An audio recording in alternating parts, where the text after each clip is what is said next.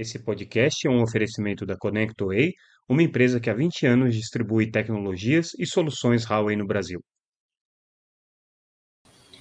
Olá pessoal, tudo bem? Aqui é Samuel Possebon, editor da Teletime. A gente está de volta com mais um Boletim Teletime, o nosso podcast diário com as principais notícias do mercado de telecomunicações. Hoje trazendo o que a Teletime destacou nessa quinta-feira, dia 16 de novembro de 2023, fechando a semana, uma semana, é, obviamente, um pouco atípica por conta do feriado é, e bem no meio da semana que interrompeu algumas atividades. Enfim, a gente teve um dia, uma semana um pouco mais tranquila do ponto de vista de congresso, do ponto de vista de atividades em Brasília mesmo. É, as questões das empresas ficaram um pouquinho mais comprometidas, mas ainda assim algumas notícias importantes. Então, começando com a principal notícia do dia. Sky é, ampliando aí a sua cobertura de banda larga, agora com redes neutras da iSystem, então a Sky que já tem aí parceria com a FIBrasil, agora utilizando também a infraestrutura da iSystem, expandindo a rede dela para Belo Horizonte, Salvador e São Paulo. É importante essa estratégia da Sky porque ela definitivamente se coloca aí como um player relevante no mercado de banda larga. Ela já, ela que já atuou no mercado de banda larga utilizando uma tecnologia é, rudimentar, vamos dizer assim, né, de acesso pelo 4G, era um acesso fixo pelo 4G, mas que permitia velocidades muito limitadas, ela tinha pouco espectro para fazer isso, é, já está num processo de descontinuar essa tecnologia, ainda tem alguns clientes, mas está é, fazendo a transição, e entrando definitivamente no mundo da banda larga, em que ela, obviamente, quer vender também o serviço de vídeo, ela é, é dona, né, controladora do serviço de Go, ou DGO, né, para quem não sabe como é que pronuncia, eu até pouco tempo atrás falava errado também, tá? Então é de Go que se fala, antiga DirecTV Go, né? Agora é simplesmente de Go.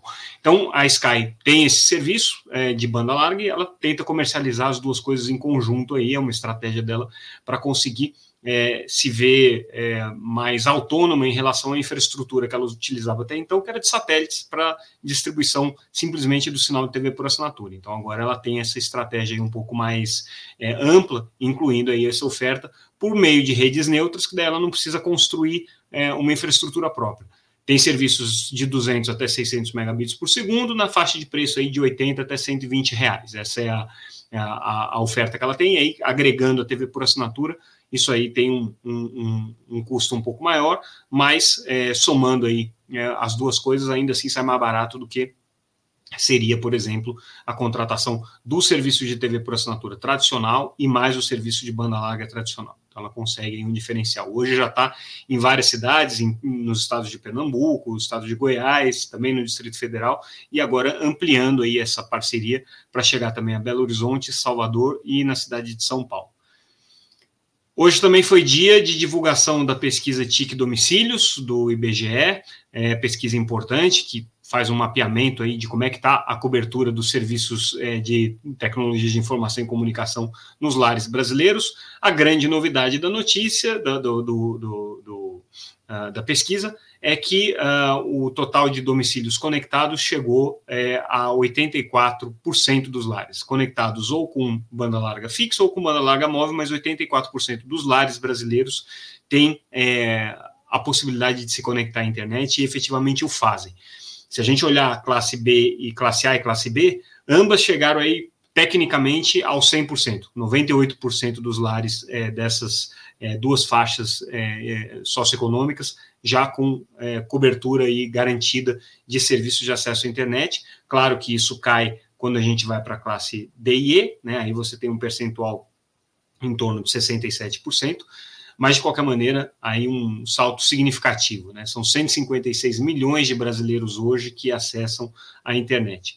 É, a maior parte é, desse, dessas conexões hoje já está em fibra, quer dizer, o IBGE confirmou aquilo que a gente já vem acompanhando pelos dados da Anatel, então a maior parte das pessoas hoje que tem banda larga fixa se conecta com fibra, mas o celular ainda é preponderante aqui, né, é, como forma de, de é, acesso, principalmente para as classes menos favorecidas e também para as estratificações socio, sociais é, por, por raça. Então, você tem é, um percentual muito maior de pessoas pretas que acessam com é, é, o celular do que que acessam com internet fixa, né? E isso acaba é, se propagando aí de maneira ainda mais intensiva quando você vai é, descendo na, na, na, nas classes nas, nas categorizações econômicas, né? Indo para a classe D e E, vai ficando um pouco mais é, preponderante aí o acesso móvel, né? Então essa aqui é a, a, a mensagem geral, mas assim, né? Hoje já dá para a gente dizer que boa parte do Brasil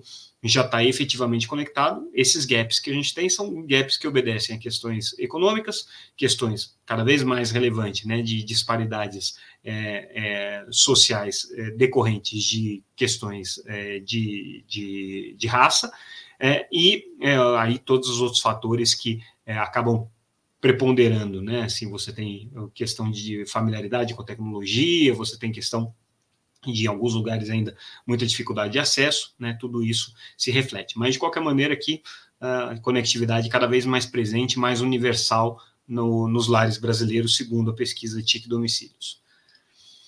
Outra notícia importante que a gente traz: as agências reguladoras é, criaram agora um comitê que vai fazer uma espécie de uma representação institucional dessas agências. É uma movimentação que partiu das próprias agências, é, que viram a necessidade aí de você ter uma, uma, uma espécie de uma, de uma organização sindical, um sindicato patronal das agências reguladoras, vamos dizer assim. Não é exatamente uma associação, mas tem poder de representação das agências nas diferentes esferas. Isso aqui surgiu muito por conta dos movimentos no Congresso, de tentar é, criar uma, uma, uma, legislação que fosse desfavorável para as agências reguladoras, né, uma coisa que criou aí muito desconforto então, é, a partir daí surgiu esse movimento, é, congrega várias, é, várias é, agências reguladoras, na verdade, todas elas são signatárias, signatárias aí dessa, dessa portaria conjunta que cria esse comitê, e é esse comitê que vai, de alguma maneira, representar as agências,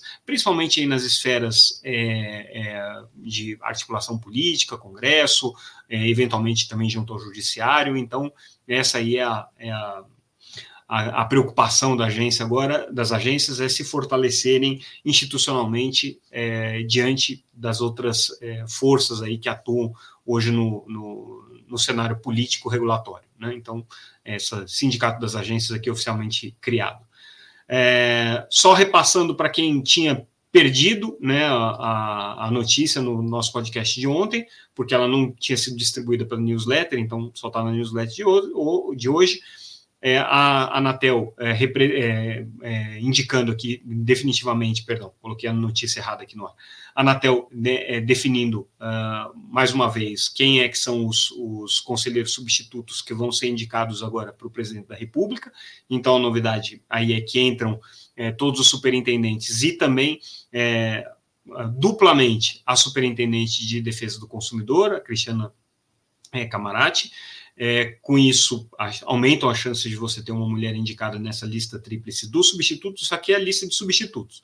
E outra notícia que a gente trouxe é que o conselheiro Alexandre Freire é, indicou para o ministro Juscelino, indicou por meio de um ofício, né, fez uma recomendação, vamos dizer assim, para o ministro Juscelino, para que procure colocar uma mulher na, na Anatel, né, fazendo aí, um, dando, reverberando um pouco mais essa posição que o, o o conselheiro se encontra hoje, de ser o coordenador das pautas de inclusão e de sustentabilidade dentro da Anatel, ele tentando dar visibilidade para esse problema da Anatel só ter tido até hoje uma conselheira, né, e, e já 28 nomes diferentes passaram por lá. Então, é, a preocupação do conselheiro Alexandre Freire é que esse fator seja ponderado, seja considerado pelo ministro das Comunicações.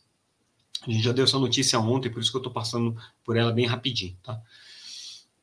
É, internet via satélite. A Amazon anunciou aqui o sucesso nos primeiros dois satélites da constelação Kuiper, que já estão em órbita. Então, eles lançaram no mês passado esses dois satélites, eles já estão é, circundando a Terra, e os testes que foram realizados com eles foram absolutamente exitosos, segundo a Amazon, com capacidade de transmissão de vídeo em 4K, com todos os parâmetros aí funcionando perfeitamente. Então, a boa notícia para a Amazon é que a tecnologia da Kuiper está funcionando bem.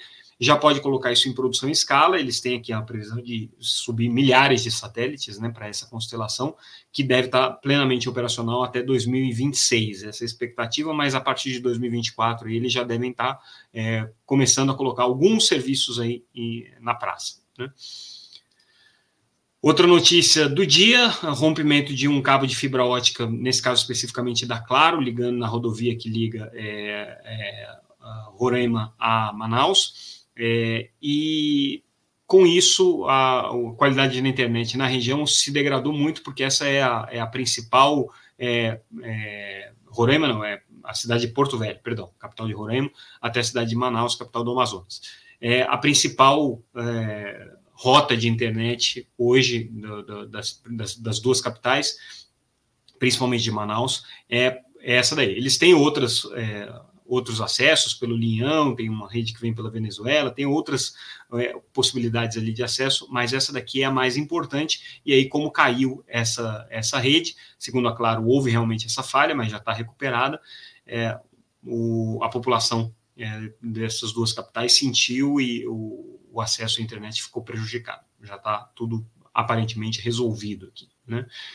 E a gente finaliza com a última notícia do dia: os representantes da, da indicados pela Anatel para comandar as, as comissões no, no Biro de Radiocomunicação da União Internacional de Telecomunicações foram todos aprovados, então o Brasil está em peso né, é, com representação na ITU, nesse que é o principal, vamos dizer, hoje o principal escritório da ITU, que é que decide questões de espectro, questões mais é, relevantes aí de alocação de frequências para os diferentes serviços. Então, essa daqui é a, é a, é a boa notícia para os indicados da, da Anatel, todos eles foram escolhidos, e o Brasil também vai estar representando, bem representado agora na WRC, que começa na semana que vem, no dia 20, a Conferência Mundial de Rádio e Comunicação, é, além de todos os técnicos que estão aí bem envolvidos com esses temas, é o presidente da Anatel, Carlos Baigorre, e também o ministro das Comunicações devem participar é, pelo menos do começo aí da WRC, um evento longo, que dura aí mais de 20 dias, né? Mas, de qualquer maneira, é, os ministros aí presentes, o ministro presente e o presidente da Anatel também, nesse momento de abertura. E com isso, olha só, a gente encerrou o nosso boletim de hoje bem mais rápido do que normalmente a gente faz. É, então a gente fica por aqui. Nessa sexta-feira, o nosso boletim continua normalmente no site www.teletime.com.br.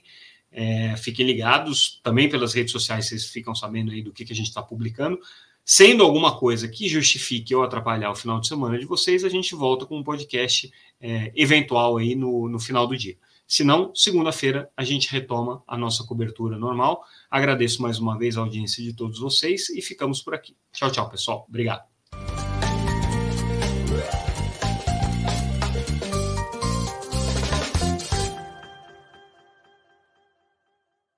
Esse podcast é um oferecimento da ConnectWay, uma empresa que há 20